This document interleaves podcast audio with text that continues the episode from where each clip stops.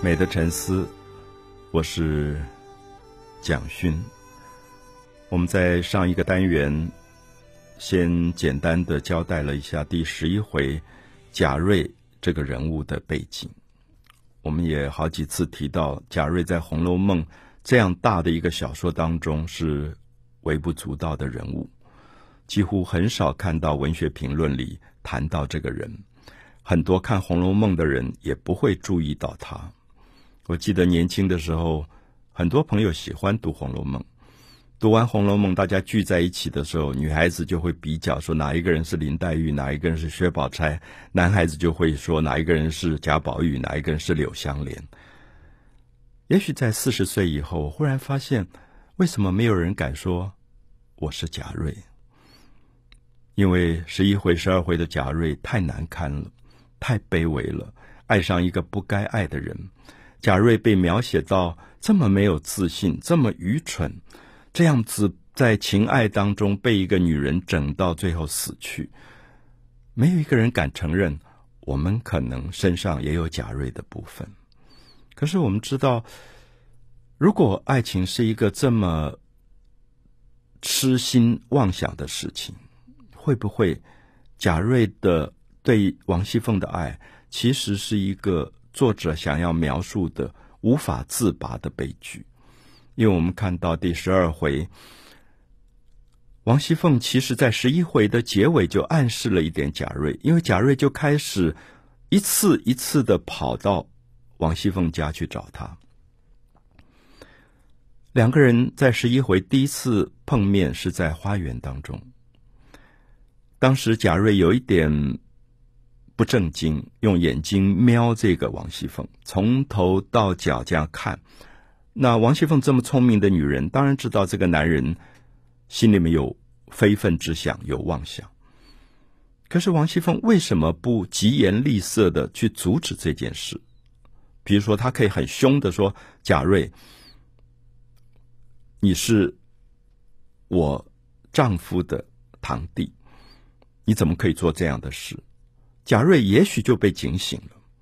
王熙凤是一个很厉害的女人，她如果讲几句重话，贾瑞就不会继续追求她。可是我们在十一回的结尾看到，王熙凤觉得这个人是要他整死的，她觉得她恨贾瑞，因为贾瑞竟然敢追求她，她要整他，所以她要设一个圈套。她就跟贾瑞说：“白天不方便。”因为贾瑞到他家看他身上的荷包啊，荷包是挂在腰上的，所以在传统的社会里，一个男人看到女人腰上的荷包已经是很不敬的事情。接着他又看他的手指上的戒指，他说：“嫂嫂，你戴的戒指给我看看。”王熙凤就跟他说：“这里人多不方便。”这句话其实是更大的挑逗。贾瑞就高兴到心里面痒痒的，就说：“那什么时候我可以跟你接触？”他说：“晚上你到穿堂来。”好，这个是他设的一个非常毒辣的一个计谋，他要害死贾瑞。可是贾瑞痴心妄想，我们知道，所有的人在痴心妄想当中是没有办法检查自己的愚蠢的。可是。我们读完这两回，其实心里好大的痛，是说为什么王熙凤如此得理不饶人？我们不认为贾瑞一定是对的，因为他对王熙凤有不伦的非分之想。可是我们还是觉得作者他书写的角度是说，人有不可自拔的情欲，如果我们碰到了，我们应该去把对方整死，还是我们应该心怀悲悯？放他一马，我想这是十一回、十二回让我最大的一个感触，因为我们看到王熙凤的聪明能干，她要整死贾瑞太容易了，所以在十二回当中，这个回目叫做“毒设相思局”，王熙凤毒设很毒辣的设了一个相思局，就说你想我，你爱我，我就把它变成一个陷阱，然后。贾政祥就是贾瑞正照凤月剑，他最后就照了这个凤月宝剑。那这个时候贾琏因为不在家，所以王熙凤设这个圈套的时候，她的丈夫也不知道，她就跟贾瑞说：“你晚上到西边的穿堂。”我们知道作者非常细致，他还交代说，这个时候的季节是冬至，已经是旧历的十一月三十号，大概是接近于我们现在新历的十二月中旬，是非常非常冷的冬天。他要他晚上到穿堂去。我们知道穿堂是一个过道，在这种公爵府地、大户人家。贾瑞晚上进到这个穿堂，某一边的门开着，他就要从另外一个门要过的时候，发现另外一个门关起来了，他就回头赶快要从他进来的门再出来的时候，那个门又被关上，当然是王熙凤安排的，所以他就被封在一个穿堂当中，穿堂两边都是翻不过的高墙，然后下雪，他就在那边一个晚上冻得快死掉。那这个时候，我们就看到说，王熙凤是真的要把他整死的，因为我们知道，在那样的腊月天气当中，人受这样的寒冻是不得了。那么等到天一亮，冻了一个晚上的贾瑞才有机会，有人开了门，他就一溜烟赶快钻回去。可钻回去，他还要受他祖父更大的责罚。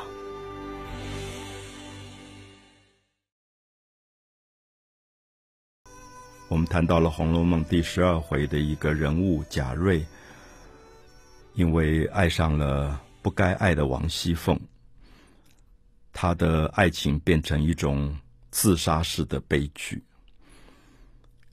王熙凤欺骗他，叫他晚上到穿堂去，在旧历节气过了冬至的晚上，把他关在一个穿堂当中。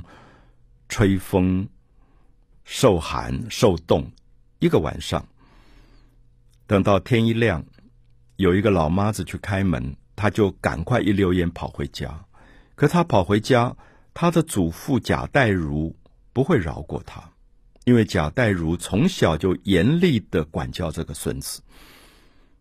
这个祖父说：“你从小到现在二十几岁，从来不敢不讲就在外面过夜的。”今天竟然没有交代，一个晚上没回来，一定非赌即嫖。好，我们知道以前的传统的这种父母的管教、祖父的管教，都是先认定孩子是在做坏事了，所以就打他三四十板。好，我们注意到这些是累积的，因为最后贾瑞真的病死掉，因为冻了一个晚上，没有吃任何的东西，回来以后不准他吃早饭。打了三四十板，然后就罚他跪在院子当中。好，院子还在下雪，还是冰冻的院子，罚他在风里面读书，又跪了一整天。所以，因此我们就看到贾瑞要反省吗？贾瑞应该领悟说，原来一切都是骗局吗？没有。其实我们常常看自己，看我们身边的人。我一再提到，当我们自己在痴心妄想的时候，我们是没有机会反省的。受到这么大的苦，没有多久，过了两天，贾瑞又跑去找王熙凤了。这一次的见面非常惊人。因为见了面以后，我们觉得贾瑞一定会骂王熙凤，说你骗我，你那天把我弄到穿堂，害我一个晚上在那边受冻挨饿，你都没有来。我们看到贾瑞一句话没有讲，是王熙凤先讲话，王熙凤就骂他说：“你怎么失信那天没有来？”这个时候大家就知道说，这两个人是完全不对等的两个人。这两个人如果要斗争，贾瑞是死无葬身之地的，因为贾瑞。忽然发现，说我真的去了，我怎么没有看到你？他还是无法领悟王熙凤在骗他。王熙凤就冷笑着说：“你骗了我，那今天晚上我再给你一次机会，看你要不要来。”结果贾瑞就有点半信半疑，说：“真的吗？你真的今天晚上还要约我？”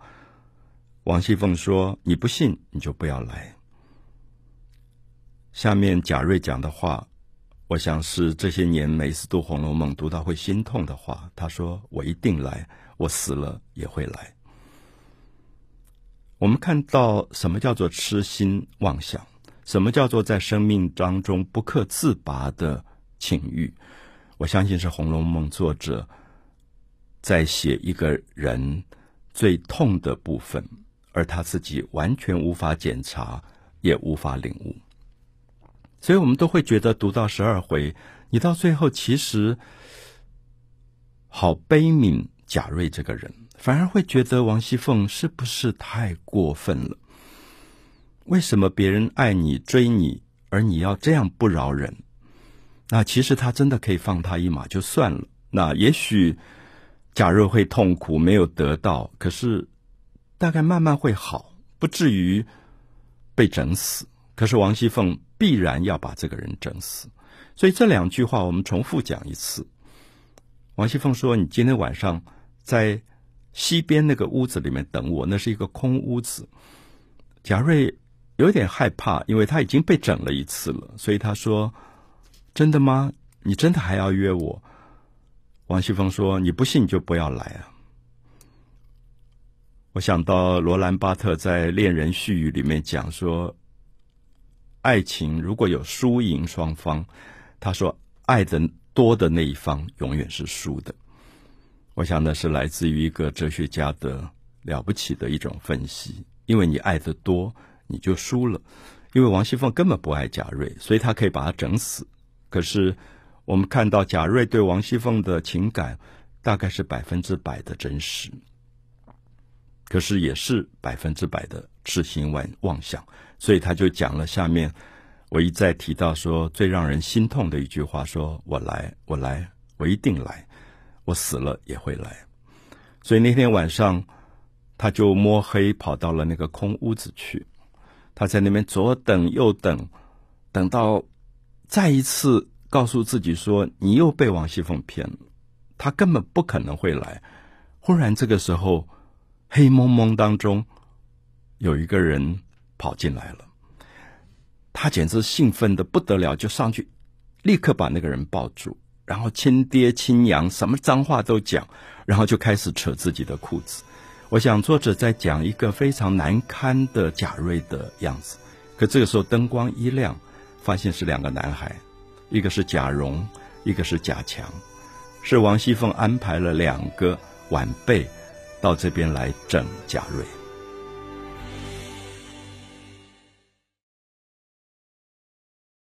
我们谈到了《红楼梦》第十二回被王熙凤整死的一个人物贾瑞，我们也希望这个人物也许可以让很多喜爱《红楼梦》的读者对人性有更深的思考。我们也看到《红楼梦》的作者仿佛在写佛经一样的，让我们看到人不可自拔的情欲的痛苦。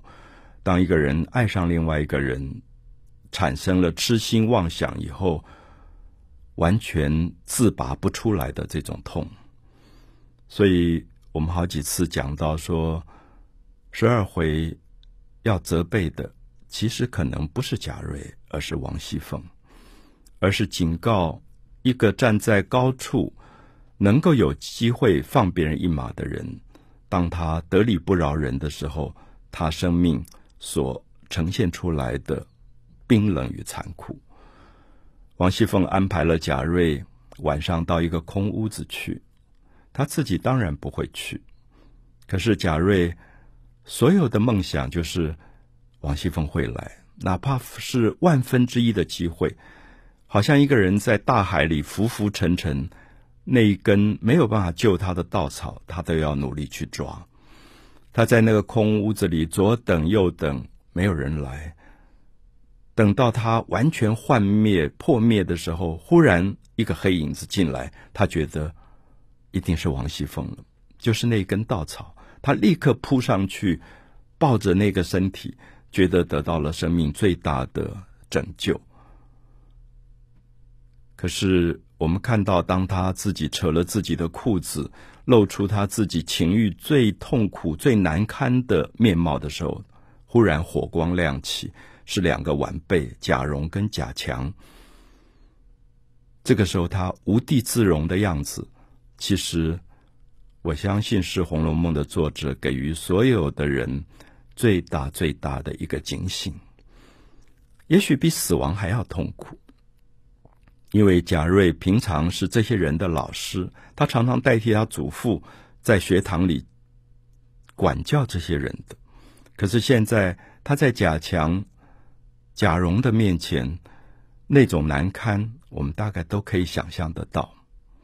所以作者其实用了非常冷静的方法，揭发了人被毒害之后的那种痛，不止无地自容。接下来我们看到王熙凤安排了贾强、贾蓉来这里，说：“好，你们你做了这样的一个伤天害理的事、见不得人的事，我们现在要张扬出来，让你活不下去。”那么最后就要挟贾瑞，说你要签一个五十两银子的借据，那分期还给我们。所以贾瑞不只是爱情上巨大的幻灭，他根本是一个穷困家庭的孩子，也没有钱，又背了一个巨大的债务。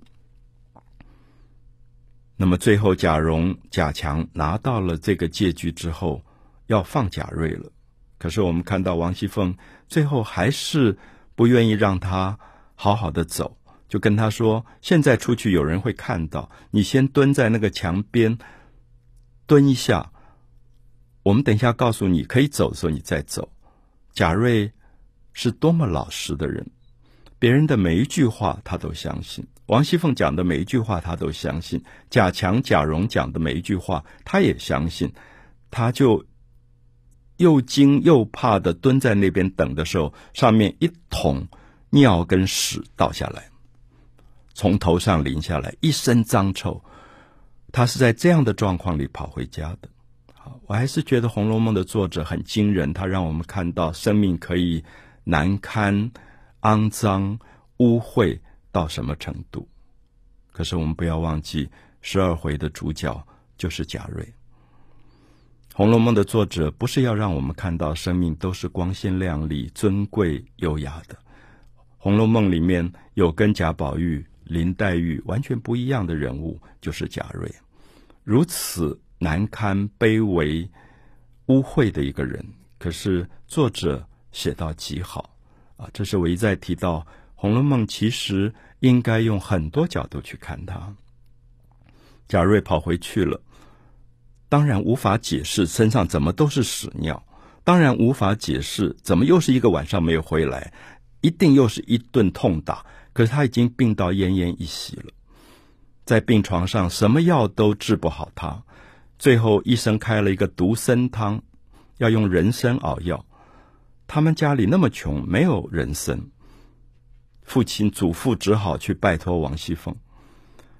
王夫人就跟王熙凤说：“你就给他一些吧。”救人一命也是你的好处。我们看到王熙凤还是听不进去，王熙凤包了一些人参的破渣渣给他，打发了他。最后他在病床上临死之前，来了一个道士说：“你这个病药是治不好的，我给你一把镜子，这个镜子你千万不能正面照，只能照反面。”道士就走了。这个贾瑞就看镜子的反面，一看是一个骷髅，死掉的骷髅，很难看。他就不要看，说这个道士为什么给我看这么难看的东西？他就转过正面，一看到正面就是王熙凤在里面跟他招手，他就进进进去跟王熙凤做爱，一次又一次，最后在床上遗精而死。我们看到这是《红楼梦》十二回惊人的结局。可是我想，《红楼梦》的作者也讲出了生命。最大最大的悲剧性。